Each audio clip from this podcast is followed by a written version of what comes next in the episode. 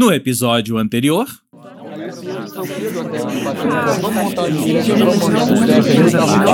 Inicialmente, a minha criação online, não necessariamente na newsletter, né? Mas a minha criação de, entre aspas, conteúdo como um todo, ela vem muito de um lugar de eu queria me projetar como designer e queria que as pessoas me contratassem. Eu sempre, sempre brinco que esse TikTok, por exemplo, é uma atenção precarizada, né? Acho difícil apostar no que, que vai acontecer. As redes sociais estão mudando. Todo momento de, de inclusão, né? É, sim. Eu tenho muito menos engajamento de comentários, por exemplo, e de respostas na newsletter. As pessoas falam merda no Twitter ou no Instagram, elas editam, elas apagam. Newsletter, meus queridos, eu falo isso toda semana, eu penso nisso. Está na caixa de entrada de alguém, já era.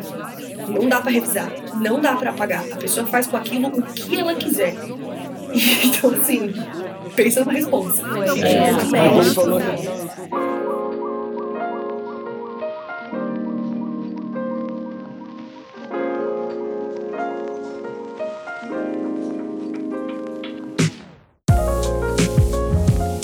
investigamos a relação entre newsletters e redes sociais. Para muita gente, uma relação íntima de dependência mesmo. Para outros, formas de comunicação diferentes e que podem caminhar de uma maneira independente. São tantas as ferramentas que os criadores e criadoras têm à mão para trabalhar que é fácil se perder e não saber escolher a mais apropriada. E aí, falando em ferramentas, o produtor de conteúdo de newsletters precisa lidar com uma que entra sorrateiramente em seu dia a dia e quando ele vê já é uma espécie de designer, programador ou coisa parecida. Não dá para fazer uma newsletter sem as ferramentas e plataformas apropriadas para produzir e distribuir o conteúdo. São elas que vão colocar a sua newsletter na rua. Mas e aí, será que isso é um bicho de sete cabeças? Será que precisa de curso, tutorial ou aprender programação e design gráfico para conseguir fazer uma newsletter? E qual é a mais apropriada para disseminar o seu conteúdo? Este é o tema do episódio desta semana deste podcast. Eu sou o Rodrigo James e junto a Paula Imediato trazemos o terceiro episódio do podcast Newsletter Economy.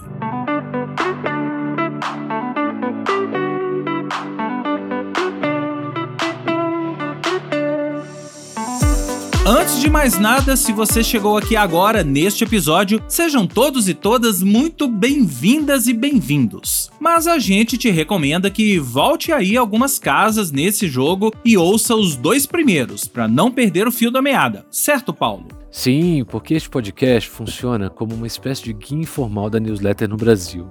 Aqui a gente está criando uma narrativa só, baseada, claro, em fatos reais. Que fatos? As histórias, opiniões, trajetórias e inputs, em geral, de 12 criadores e criadoras entrevistados por nós para este projeto. Gente que não só produz newsletter, mas também pensa sobre o assunto.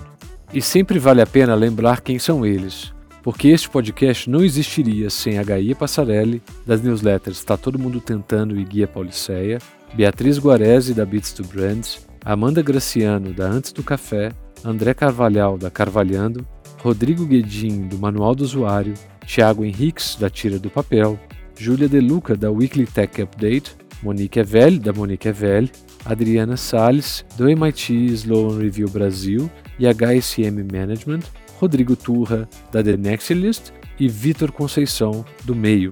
Se você já é de casa, sabe como funciona, mas outra coisa importante de lembrar, principalmente para quem está chegando aqui agora, é o nosso formato. Nossos episódios são divididos por temas e não por convidado. Assim, você não vai ouvir um episódio inteiro com a Adriana Salles e outro com a Gaia Passarelli, por exemplo. A gente achou mais legal construir este guia cortando por temas e combinando as diferentes opiniões sobre cada um deles. A edição sofre, mas o resultado final é bem satisfatório. E a última coisa que a gente precisa fazer antes de começar é te relembrar que a primeira temporada deste podcast foi possível com o apoio da Zapsign. Conheça a Zapsign, a assinatura eletrônica e digital mais fácil de usar. Acesse zapsign.com.br e teste grátis. Também contamos com o apoio de mídia da Fast Company Brasil e do Update or Die.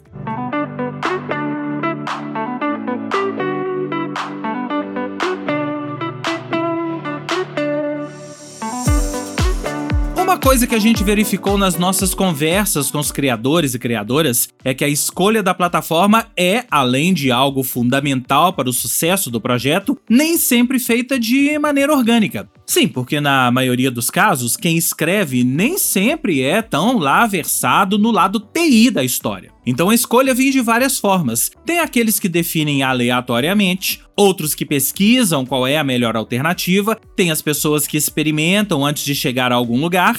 Vamos começar hoje ouvindo a experiência da Júlia De Luca, da newsletter Weekly Tech Review, que começou de uma forma bem simples a distribuir a sua, quase um porta a porta. É, então, eu sempre é, aqui no banco sempre exerci um trabalho ligado à tecnologia. E pelo meu trabalho ser justamente o relacionamento com esses fundos, eu tô todos os meus dias, o dia inteiro, falando com fundos baseados no Vale do Silício, baseados em Nova York, baseado... enfim. Então é uma turma que, que eu já eu já conheço, né? Então já faz parte do meu network, digamos assim. Mas começou, e é muito engraçada a história como começou, foi do meu e-mail pessoal. E eu escolhi 20 pessoas, é, alguns brasileiros e alguns gringos, mas apenas 20. Coloquei em cópia oculta, fiz um e-mail, não tinha Substack, não tinha nada, era um e-mail do meu iCloud. Fazia o e-mail segunda, terça, quarta, quinta e sexta, falava inglês, óbvio. Você gostou? Encaminha para alguém que eu inscreva essa pessoa na minha lista. Não tinha nenhum lugar para clicar para a pessoa se, se inscrever. Eu, eu segui assim até chegar a mil pessoas. Eu tinha mil pessoas na cópia oculta do meu e-mail pessoal.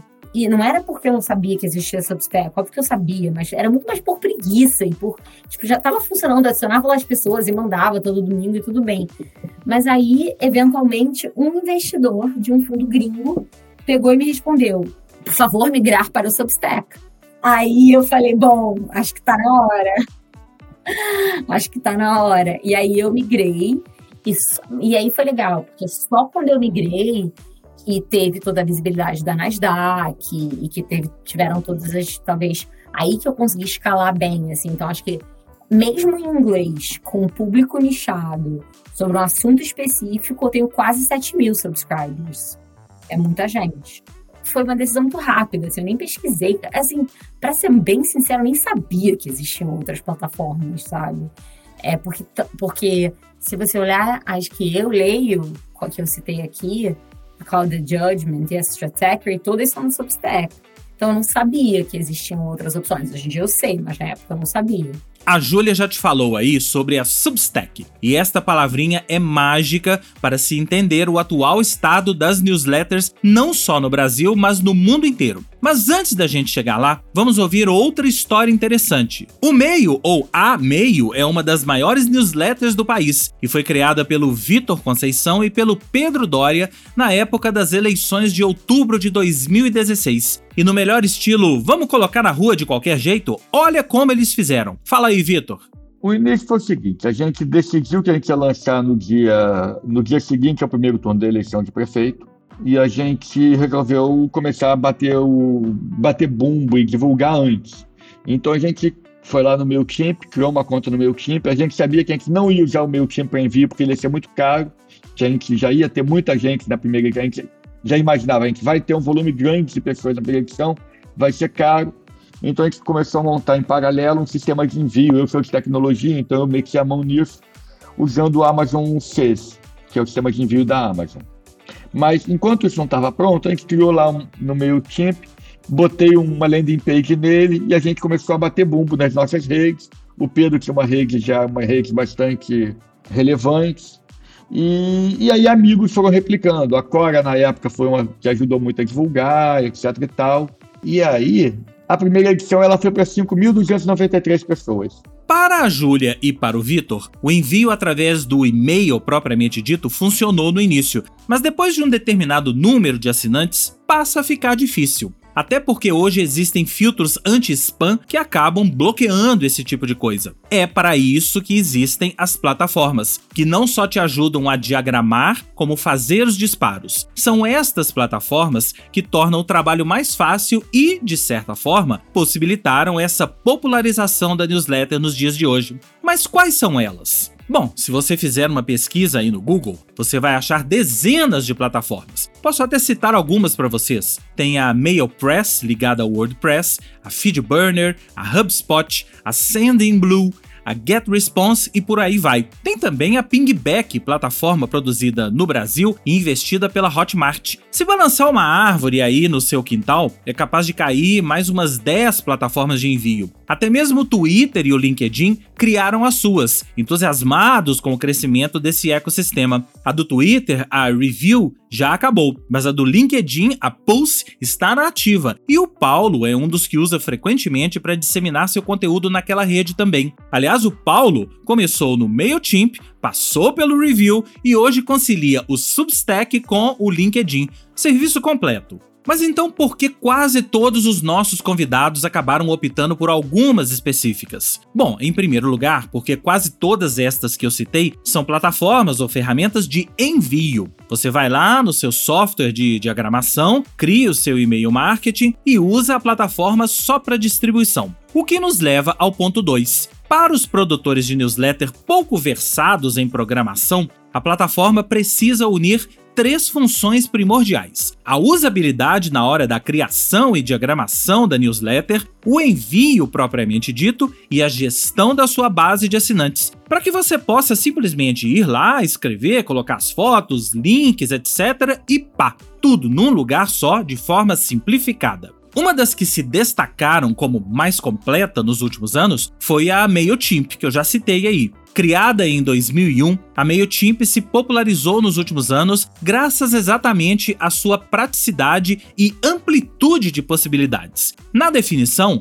ela é, abre aspas, uma ferramenta de e-mail marketing que permite criar listagens de e-mails, testagens de audiência, formatos e diagramações distintas, formulários de cadastro, automatização do envio de mensagens para todos os seus contatos e gestão de indicadores. Fecha aspas. Mas ela vai além, porque uma de suas vantagens é ser muito amigável, intuitiva e fácil de mexer, mesmo por quem não entende nada de design ou programação. Uma das pessoas que usou o MailChimp, mas não usa mais, foi a Gaia Passarelli, das newsletters Tá Todo Mundo Tentando e Guia Pauliceia. Vamos relembrar o que ela contou pra gente no primeiro episódio desse podcast. Eu tive uma newsletter por volta de 2015, 2016, na época eu estava fazendo um blog de viagem, né, que era mais um veículo para um veículo onde eu pudesse escrever sobre as viagens que eu estava fazendo na época e não ficar dependendo tanto de vender para revista,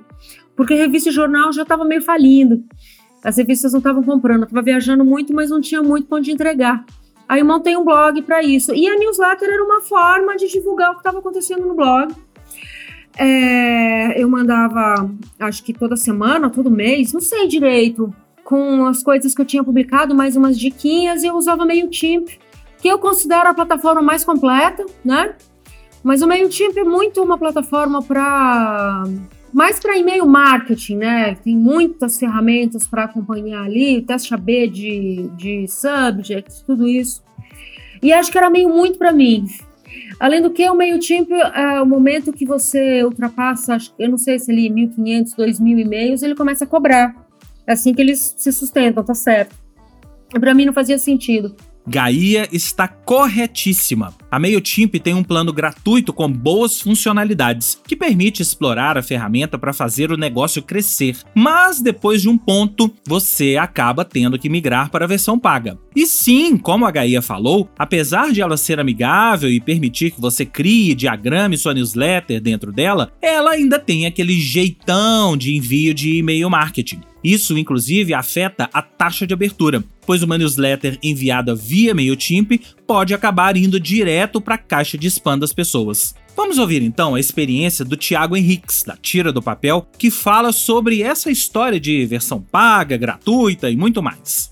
Quando eu comecei a criar, eu percebi que para ter esse canal de relacionamento eu precisava pagar, né? Para ter X contatos, enviar e-mails, né? Comecei pelo MailChimp, depois eu fui pro Active Campaign, e hoje em dia eu tô no Substack, então eu testei três. E a ideia do Substack de, cara, você não precisa pagar, para mim isso é surreal, assim. Para mim é do tipo, nesse momento eu tô no lucro. Eu, eu não tô, tipo, assim. Então eu acho que eu sou bom em colocar isso em perspectiva. Da mesma forma que no Instagram, quando o meu post alcançava quatro vezes mais pessoas do que alcança hoje na minha base, eu era eu sempre fui extremamente grato, eu sempre fui assim, cara, isso é surreal que essa ferramenta gratuita me deixa fazer isso. Então, hoje em dia, quando o alcance cai, é claro que o meu cérebro que criou um parâmetro do antigo e do novo vai fazer essa coisa de putz, que pena, Tiagão, pô, antes você alcançava quatro vezes mais. Mas eu também tenho um lado de, cara, se isso não existisse, eu estaria que estar tá fazendo coisas que dão tanto mais trabalho que, sei lá, eu tinha que estar tá enviando coisa, pagando para enviar não sei o quê, entrar em contato com pessoas, imprimir coisas físicas. Mas a rede social, que derrubou o meu alcance em quatro vezes, deixa eu fazer isso ainda, tudo isso de graça, sabe? Então o que eu penso é, a gente tem muita sorte com as ferramentas que a gente tem hoje de distribuição, e eu sempre tento fazer esse exercício de não comparar o melhor momento, por exemplo, vamos supor que amanhã um Substack mude, né? Isso pode acontecer. Eu não vou ficar comparando isso com quando o Substack era de graça. Eu vou comparar com quando, sei lá, não existia essa forma e daqui a 30 anos, daqui a não, há 30 anos atrás, cara, imagina o trabalho que ia dar para me promover, né, profissionalmente. Então eu gosto de fazer essa perspectiva que talvez seja muito otimista, tentando ver o lado bonito, sabe? Então, eu gosto de fazer isso, cara. Então, se o Substack mudasse, para mim eu só pensaria, putz, que sorte que eu dei de pegar aquela fase dele. Eu acho que eu ficaria assim. E agora qual é a próxima? Vamos ver, vamos tentar entender e se adaptar. Porque isso vai continuar mudando. Não adianta. É a única constante é a mudança. Substack. Você já ouviu essa palavra aqui e em outros episódios. É meio que impossível falar de newsletter nesse ano de 2023 sem entender como, quando e por que esta plataforma passou a ser considerada uma espécie de game changer desse mercado. Vamos voltar a fita um pouquinho e entender qual é a dela. Fundada em 2017 pelo engenheiro Chris Best, matemático Jairaj Sethi e o jornalista de tecnologia Hamish Mackenzie, a Substack se popularizou no ecossistema de newsletters por um motivo muito simples. Mais do que uma ferramenta gratuita de disparo de e-mail a uma lista de contatos, ela oferece a novatos e veteranos escritores uma variedade de recursos. Entre eles estão um site para hospedar os textos, um editor de texto simplificado e eficiente e uma ferramenta que permite o pagamento de assinaturas. Então imagina, você entra lá, faz seu cadastro, cria a sua newsletter, divulga, constrói sua base de e-mails, dispara suas edições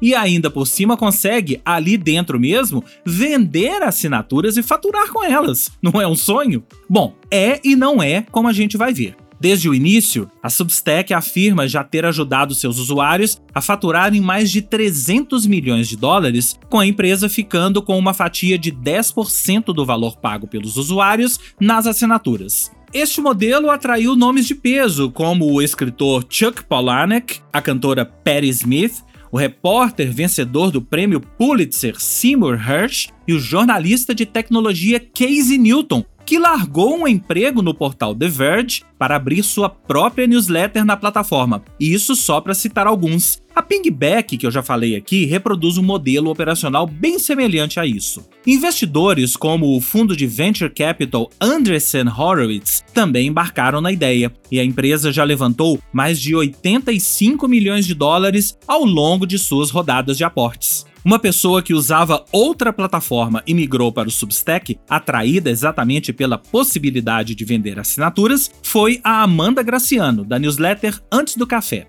É que eu saí do LinkedIn e fui para uma outra plataforma, porque as assinaturas no LinkedIn elas são livres.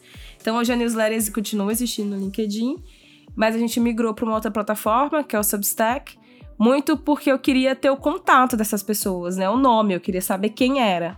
E no LinkedIn não necessariamente você consegue ter esses acessos, né? Então, ah, se um dia eu quiser acionar essa base de milhares de pessoas que eu tenho, como é que eu faço? Hoje eu não consigo fazer, porque como dentro da plataforma, esse conteúdo é, é 100% da plataforma. E aí no Substack ele me dá um pouquinho mais de autonomia com relação a isso. E aí a gente começou a liberar as assinaturas, o que já tinha um indicativo ali de algumas pessoas relativamente próximas e ex-clientes, né, ex-parceiros da newsletter, que eles assinariam, putz, eu falei, nossa, gente, a galera pagaria. Eu fiquei brincando que poderia ser a profissão número um um dia na vida, assim, só produzir conteúdo. E aí, liberando a assinatura, É, e tem sido um exercício interessante, né? Porque não era a condição primeira, tipo, gente, assine, pague, você vai ter um conteúdo específico. Mas se as pessoas querem pagar, né? Que eu posso fazer? A gente quer receber também esse dinheiro.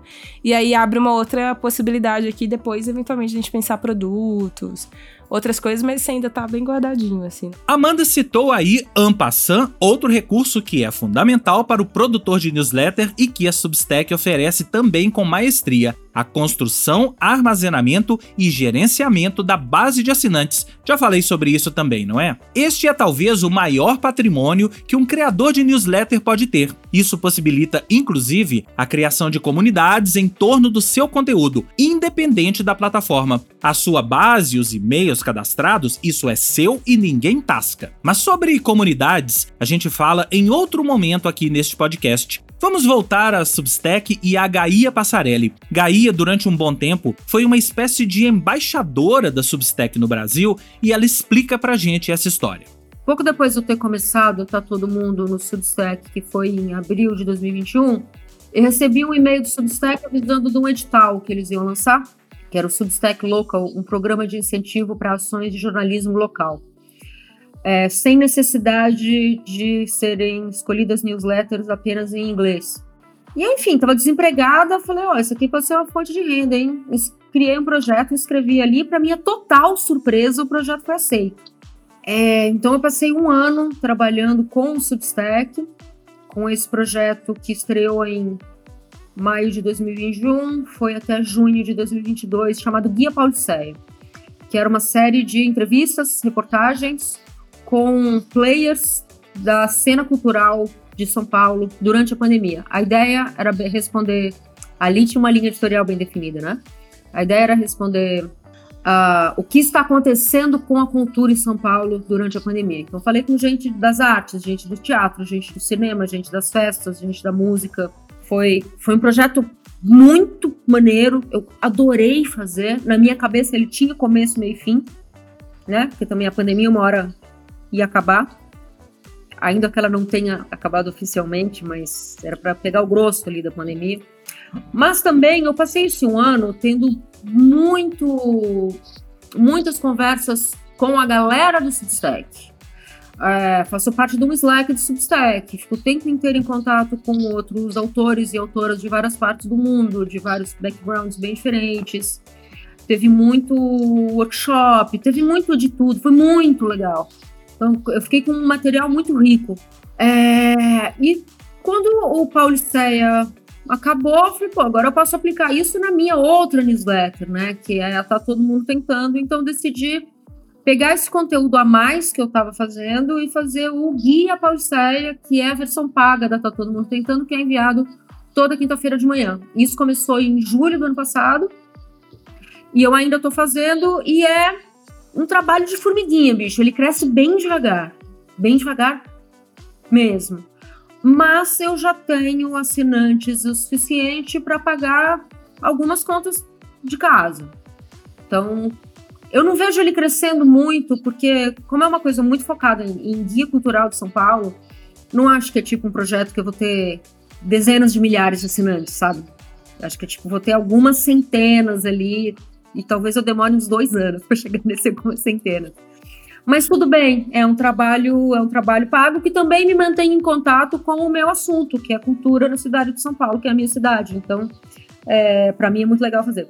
As possibilidades que a Substack oferece acabaram atraindo mais e mais produtores de conteúdo, animados também com a facilidade de criar ali dentro, como bem nos conta o André Carvalhal, da newsletter Carvalhando eles fizeram investimento, né? Eles investiram em algumas pessoas, eles fizeram, como todas, né? Algumas outras também fizeram investimento de ter pessoas exclusivas, de trazer pessoas para ajudar a formar ali a base, a criar ali aquela cultura. Então acho que isso pode ter contribuído, mas das pessoas que eu conheço que fazem, e como eu falei, que foi o que também me motivou, eu acho que essa vontade de ter o seu próprio canal, de ter a sua própria mídia, não importa com qual finalidade, sabe? Se seja para monetizar direto ou indiretamente, seja para desabafar, eu acho não importa, mas eu acho que ter um, um, uma casa própria foi o que motivou muita gente.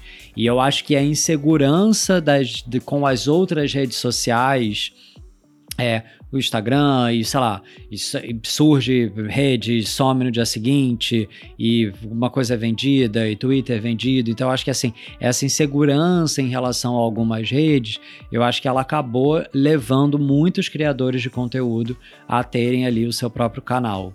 Então pronto, temos aí a plataforma perfeita, não é? Um lugar propício e acima de qualquer suspeita, o sonho de todo criador.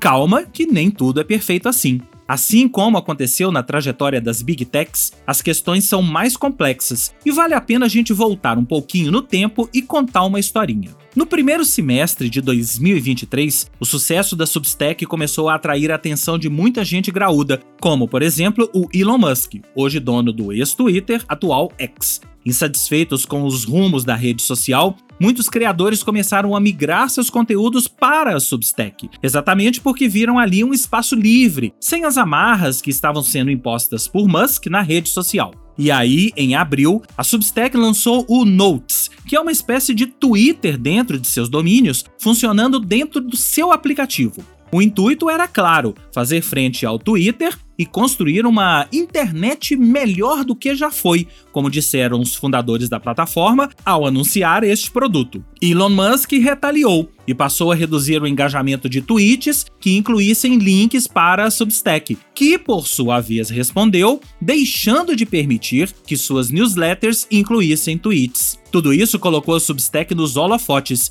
e uma entrevista do CEO da plataforma Chris Best para o podcast Decoder, apresentado por Nilay Patel, fez com que muita gente acendesse um sinal amarelo para a plataforma, apesar de tudo. Nela, Best recusou-se a responder se sua empresa removeria um conteúdo explicitamente racista do Notes. Ele chegou inclusive a sugerir que os usuários se automoderassem. Tudo isso fez com que muita gente pensasse: Estaria a Substack caminhando para o mesmo caminho das Big Tech e assumindo um patamar menos pessoal, com regras e condutas que às vezes não vão de encontro com os valores de seus usuários? O Rodrigo Guedin, do Manual do Usuário, foi inclusive um dos que escreveram posts sobre essa postura da Substack e traz uma contribuição bem interessante para toda essa questão da plataforma. A essa altura, eu acho que dá para dizer que eles, né, são meio que quem sobrou, assim. Houve esse boom meio relacionado com a pandemia, então teve o Substack, teve o Revue, nem sei se é assim que se pronuncia, do, que o Twitter acabou comprando, e depois, né, com o Elon Musk desativou, Beehive, surgiram algumas plataformas assim, mas o Substack meio que se impôs. É, eles têm um produto bom, isso é inegável, tem uma proposta interessante para quem escreve, o, Substack ele, ele cresceu muito por quê? Porque é a única plataforma totalmente gratuita. Você não, não tira um centavo do bolso. Não importa quantas mensagens você mande, não importa para quantas pessoas você mande, é tudo de graça, absolutamente de graça. embora hoje disparar e-mail seja um negócio muito barato, não é de graça. Então, a minha, minha crítica, assim, não é nem uma crítica, é mais uma, assim, uma preocupação. Porque é de graça, aproveite. Enquanto o Substack estiver deixando as pessoas tirarem os, os, a base de inscritos de lá, manda ver, né? Usa, queima lá o dinheiro de investidor que está enterrado naquele troço enquanto existe. Mas a minha preocupação é quando acabar essa grana. Porque o Substack não é um negócio sustentável. Eles. É, agora no começo de. Há poucos dias, né? A gente está gravando isso em maio de 2023, mas eles abriram uma uma espécie de, não sei se vaquinha, mas um investimento coletivo, um investimento meio que no varejo. Qualquer pessoa com 100 dólares poderia investir no Substack. E para isso eles abriram as, os números deles. Os caras perdem muito dinheiro, é coisa de milhões assim por ano. Do que a gente sabe, né? Porque 2022, por qualquer motivo, eles não divulgaram. Então a sangria deve ter sido ainda maior. E a minha preocupação é, tá, e quando, quando essa farra acabar, o que, que vai acontecer? É, porque assim, o estrago, é, a gente já viu em outras situações, é feio. Mesmo quando as coisas estão muito bem para a empresa. Se a gente pensar no Facebook, por exemplo, Meta, sei lá. é uma empresa que abriu capital ali no começo dos anos 2010, encontrou um modelo de negócio que é uma galinha dos ovos de ouro, e mesmo assim, eles talvez, ou talvez justamente por isso, né? Eles espremeram ali distribuição e, enfim, espremeram quem confiou na plataforma para tirar mais dinheiro. Você só conseguiria conversar, alcançar as pessoas que te seguem se você pagasse anúncio. O alcance orgânico é uma piada no Facebook, não sei lá quem ainda publica naquilo, porque né, não, não faz sentido. Então, o que vai acontecer quando o Substack chegar nesse ponto? De qualquer forma, seja faturando muito, seja né, sem dinheiro. Ele vai começar a cobrar para você exportar seus inscritos? Ele vai, sei lá, é, criar barreiras para que você é, comece a cobrar para que você consiga mandar um e-mail para todos os seus inscritos? Eu não sei. Talvez eu esteja fazendo um, um juízo de valor muito negativo, mas é que essa história a gente já viu se repetir muitas vezes. É a história padrão do Vale do Silício, né? Você tem um produto disruptivo e essa disrupção geralmente, o, o, como ela se constrói? Investidor colocando muita grana ali e sustentando um negócio que não consegue ficar de pé por conta própria. E aí, na hora que esse dinheiro seca, ou na hora que esse investidor que, que, que financiou esse crescimento artificial cobra o retorno, quem paga a conta é quem está usando. Então, a minha preocupação é muito nisso, sabe? Porque, assim, até agora, essa história não, não chegou ao final ainda, mas o roteiro está sendo traçado da mesma maneira que sempre foi. E aí, fico muito preocupado com, com o estrago que pode acontecer, né? Muitas newsletters surgiram por causa do Substack, talvez o fim do Substack signifique muitas newsletters morrendo ou se tornando inviáveis. Peraí, então a gente pode dizer que a Substack é uma abordagem nova para um formato ou uma mídia que já existe há tempos? Mas essa abordagem nova ainda assim é preocupante porque ela pode chegar no mesmo caminho já velho das Big Tech? É, é, acho que a newsletter tem essa característica de que ela pode ser uma coisa muito velha, mas pode ser uma coisa muito nova. E acho que o Substack representa essa coisa muito nova, assim. Que newsletter é um troço que existe, sei lá, acho que mais velho que a web. É uma coisa de, de décadas, né, que existe.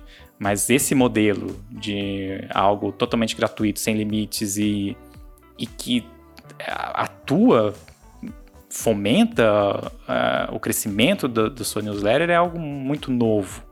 Não havia nada, nunca houve nada assim. Que, se a gente parar para pensar, o Substack traz para newsletter muitas características que são de rede social. Que é esse crescimento viral, é, essa coisa meio exponencial. Isso até naquele texto que eu publiquei eu comento, né? Que é talvez Parece-me muito que é uma estratégia assim de, de fechar as pessoas que estão dentro do Substack. Por mais que eles mantenham a promessa, não, você pode sair a hora que quiser, vai ter tanta coisa assim exclusiva e legal e que aumenta o número de leitores e que aumenta o alcance que em algum momento fazer newsletter de outra maneira vai ser algo maluco assim, excêntrico. É a mesma coisa de você manter seu próprio servidor de e-mail hoje, né? Você pode fazer isso, mas tem que ser muito maluco para fazer isso, porque é um trampo enorme e as chances de dar errado são gigantescas. Hoje ainda você pode é, comprar um sistema ou baixar um sistema de código aberto, o Send, o PHP List, qualquer coisa assim, montar seu próprio servidor de newsletter, funciona. Tem vários serviços que são bem white label, assim, você usa, mas o, o, a pessoa que recebe a mensagem não sabe que serviço você está usando. É, não é o caso do Substack, né? Que é uma coisa muito marcante, muito forte ali, a marca do Substack.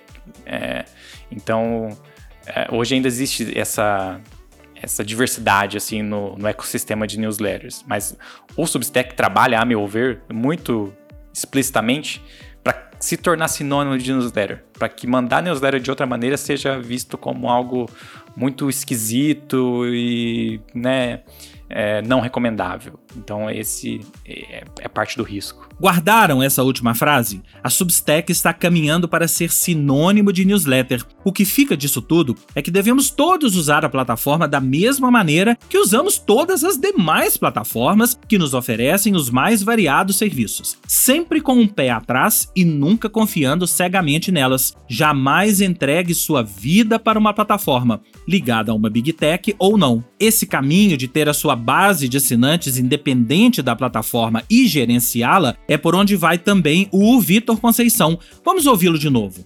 Eu acho que vai depender de como as plataformas de newsletter se desenvolverem. É, eu acho que enquanto você tiver acesso a sua base de e-mail e puder, eu exporto minha base de e-mail daqui e vou para outro lugar e pronto, você não tem muito esse risco. Você começa a ter um pouco risco e um pouco de lock-in quando você começa a usar o sistema de pagamento da plataforma. Que aí você aqueles assinantes que te pagam naquela plataforma e como é que você migra eles para outra plataforma se você não quiser mais aquela plataforma? Aí tem algum risco que acho que tem que. Mas eu acho que, que para newsletter pura, enquanto você tiver acesso à base de e-mail, o risco é pequeno.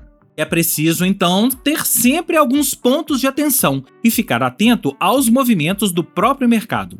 Mas antes que você ache que migrar ou criar sua newsletter no Substack vai te trazer problemas, saiba que, muito pelo contrário, ela oferece sim algumas soluções bem legais, e não é à toa que ela é a líder no mercado hoje. Como, por exemplo, a de você criar o seu espaço até mesmo de forma independente de qualquer rede social, como o Rodrigo Turra, da newsletter The Nexialist, pontua. Eu acho que ele é um trabalho também, porque quando a gente pensa em redes sociais, é, é tão rápido, é uma velocidade tão rápida. Eu acho que a newsletter ela resgata essa coisa do devagar, que é um pouco mais. É um conteúdo que precisa de mais é, tempo. São poucas as newsletters que são diárias, né? Tipo.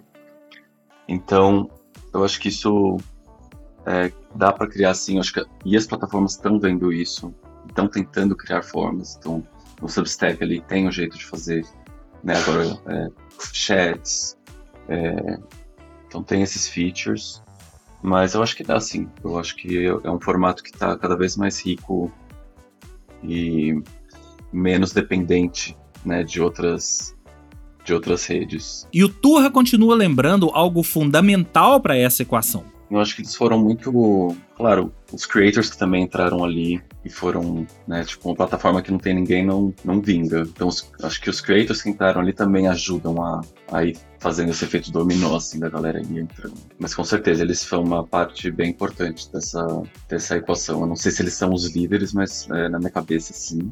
Mas com certeza eles fazem parte. Nenhuma plataforma se faz por si só, seja ela a líder de mercado e a plataforma que ajudou a popularizar esta mídia nos últimos anos, ou seja qualquer outra que você for escolher. É preciso gente dentro dela fazendo com que as engrenagens girem. É preciso que o ecossistema não seja apenas composto de códigos de programação. É preciso gente criando conteúdo, construindo bases, fazendo conexões com seus públicos e aprendendo com eles, como nos conta a Bia Guarese, da Beats to Brands. Essa semana, na verdade, semana passada, a Beats completou cinco anos.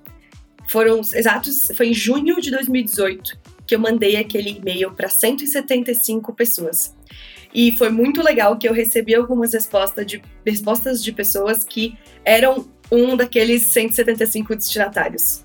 Então a pessoa está aqui dos mais de 200 edições depois. É, existe sim, existe esse público que é muito fiel a Beats, que, que acompanha desde o início, que, que cresceu junto comigo, assim, é muito louco. Mas eu acho que existe sim uma expansão, você vai saindo da bolha, sabe? Você começa no universo e contando um pouco assim sobre o meu, o meu início. Como falei para vocês, eu queria falar de branding, queria falar de tecnologia. Uma coisa que eu fazia no início, e eu divulguei a Bits, né, em universos de tecnologia, de, de grupos que, de produto, etc., e também universos de comunicação, publicidade e, e pessoas que trabalhavam com branding. Uma coisa que eu fazia no início, sempre que eu ganhava, acho que até os primeiros mil assinantes, eu tinha uma planilha que eu baixava a minha base e eu ia procurando, é, ou se a pessoa tinha um e-mail corporativo, que era arroba empresa, ou se ela não tinha um e-mail corporativo, eu procurava quem ela era no LinkedIn, tudo dentro da LGPD, tá? Era simplesmente para eu saber quem, quem era aquela pessoa, porque eu tinha uma, uma, um checkbox se ela era uma pessoa de branding ou ela era uma pessoa de tecnologia. Porque eu queria falar com esses dois universos. E era muito engraçado que durante muito tempo a Beats foi quase 50-50 do que eu conseguia mapear. Eram pessoas que trabalhavam em empresas ou áreas de tecnologia e pessoas que trabalhavam em empresas ou áreas de marketing e comunicação. Mas aí a coisa vai crescendo e hoje em dia é muito engraçado, assim. É, quando eu começo a ir para eventos de marketing, quando eu começo a ir é, me juntar a marcas, criar conteúdo junto com uma Rock Content, com uma RD, é, que falam sobre marketing falam sobre esses temas, mas para um público mais empreendedor, um público mais iniciante nesse universo, a Bits tem uma, uma base não considerável, que é o que eu chamo de miscelânea. São nutricionistas, arquitetos, advogados. É, agora eu tenho um público muito legal do mercado imobiliário, porque eu fui fazer uma palestra num evento do mercado imobiliário. Então, acho que é, quando você pergunta se a base é a mesma, acho que ela não é a mesma, porque ela já sai daquele mundinho é, comunicação, tecnologia, que era o que fazia ela no início, e ela começa a falar com diversas pessoas diferentes. Ela sai muito, assim, ela expande para muito além da minha própria rede social. Então é muito louco ver onde ela chega, assim, de, de pessoas que eu nunca imaginei que eu, sabe? E isso é uma, uma descoberta que eu fiz muito no início. Eu nunca estaria em qualquer ambiente com essa pessoa para apertar a mão dela e dizer: Oi, eu sou a Bia, eu, eu gosto desses assuntos. Mas por algum motivo ela foi parar na base da minha newsletter. Então eu acho que ela expande para todos os lados. Ela expande para diferentes bolhas ela expande pensando em, em aumentar de tamanho, né? É, para muito além do meu próprio círculo, ela expande para cima nessa cadeia alimentar do mercado, vai para profissionais mais sênior e pessoas referência. E ela também começa a expandir também para pessoas, né, cinco anos depois, que estão em início de carreira, que estão querendo aprender, sabe? eu sinto que sim, a, a base ela foi crescendo para várias direções diferentes. Assim como a Bia, a Adriana Salles, que faz as newsletters The Update e The Extended, também gerencia seus públicos de uma maneira ímpar e se relaciona com eles. Toda a relação, toda a comunicação que tinha com a revista, eu sempre respondia como a diretora editorial. Tem uma certa pompa e circunstância nessa coisa do cargo, né? Porque também as pessoas me, me abordavam com alguma pompa e circunstância. Então era uma relação mais distante, mais formal, relação de americano, um metro de distância, sabe? Com a newsletter é brasileiro, chega dando abraço. Então eu acho que, que funciona um pouco assim. E eu tô gostando, porque assim, a maioria é executivo tal, mas já conta histórias pessoais, o que que tá vivendo, dificuldades que estão vivendo tal. O pessoal vai se abrindo de uma maneira incrível e eu me abro de volta. Eu acho que isso facilita também. Eu falo, eu também tenho essa dificuldade, eu também não sei o que tal, e a gente vai trocando. Mas tem uma coisa que eu adoro, que vem umas pessoas inusitadas. E eu amo pessoas inusitadas. Eu amo todas as pessoas, eu sou uma pessoa que gosta de pessoas, mas é, pessoas inusitadas eu gosto especialmente. Então tem, por exemplo, um senhor de 90 anos que lê a newsletter. Ele foi assinante da, da revista número 1 um da HSM Management e começou a ler a The Update número 1. Um. É, é, um, é um amazonense que mora no Rio, foi empresário, está aposentado, obviamente, né? Com 90. Ele não tem 90, tem 87 anos.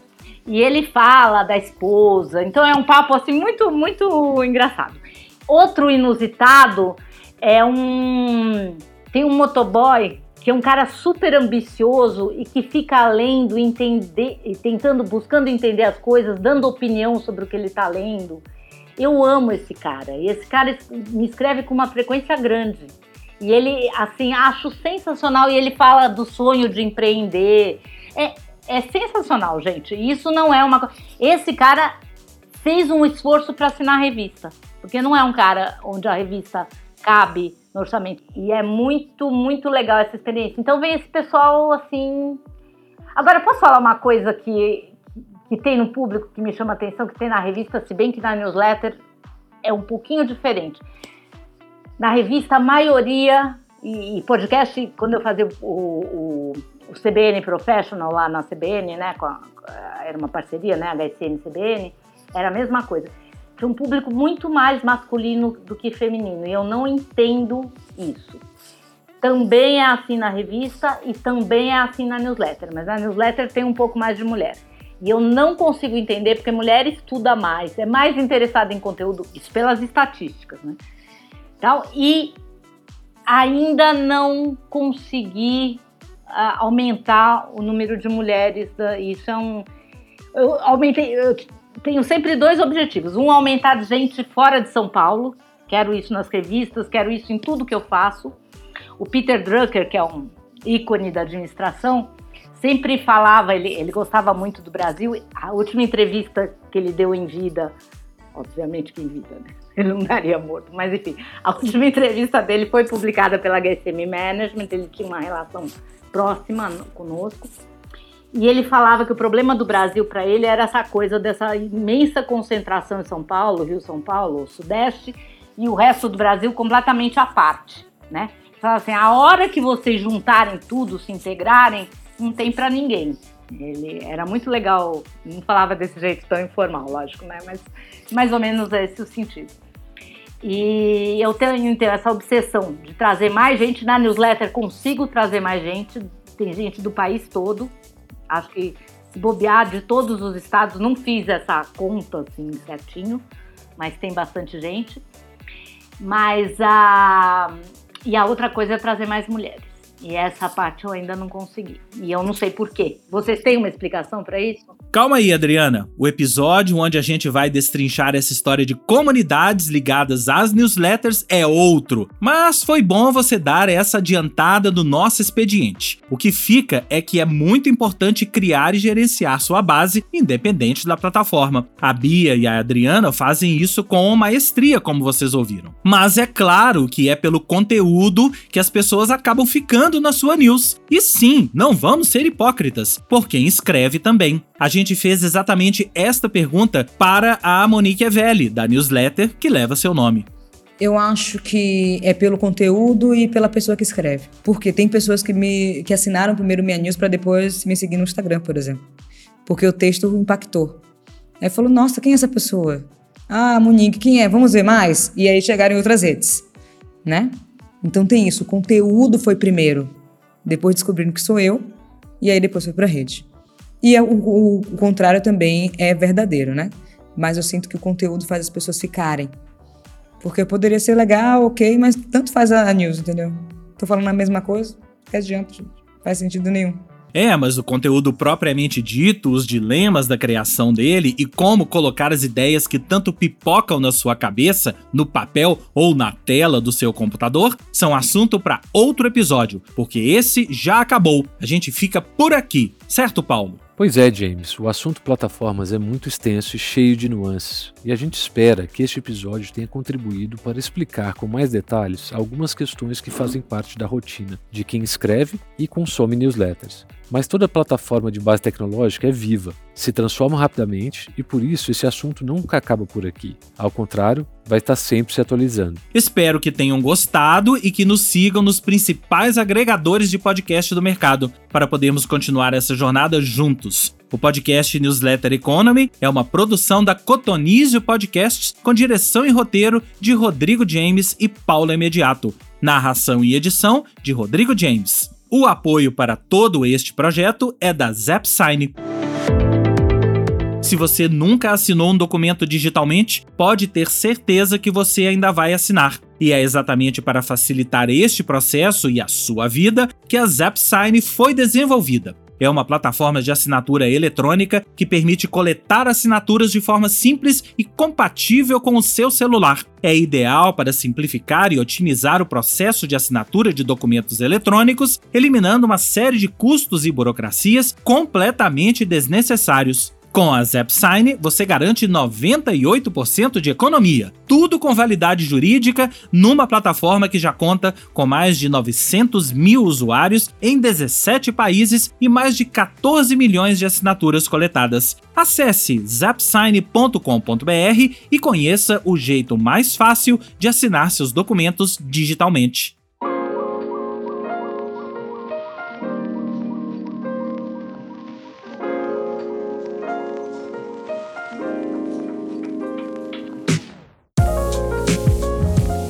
Lembrando que esta temporada do podcast só é possível devido à generosidade e parceria de todos os criadores e criadoras de conteúdo entrevistados e de seus produtos. Antes do café, da Amanda Graciano, Beats to Brands, da Beatriz Guarese, Carvalhando, do André Carvalhal, Mala, deste que vos fala, Manual do Usuário, do Rodrigo Guedin, Marmitex, do Paulo Imediato, Meio, do Vitor Conceição, Monique Evelli, da Monique Evelli, Tá Todo Mundo Tentando e Guia Pauliceia, da Gaia Passarelli, The Nexialist, do Rodrigo Turra, The Update, da Adriana Sales, Tira do Papel, do Tiago Henriques e Weekly Tech Update, da Júlia Deluca. Se quiser conhecer mais sobre estas newsletters e seus criadores, os links para todas elas estão na descrição deste episódio. E aí, gostou? Não gostou? Tem sugestões para nós? Fale com a gente através do site cotonizio.com.br. Cotonizio com S.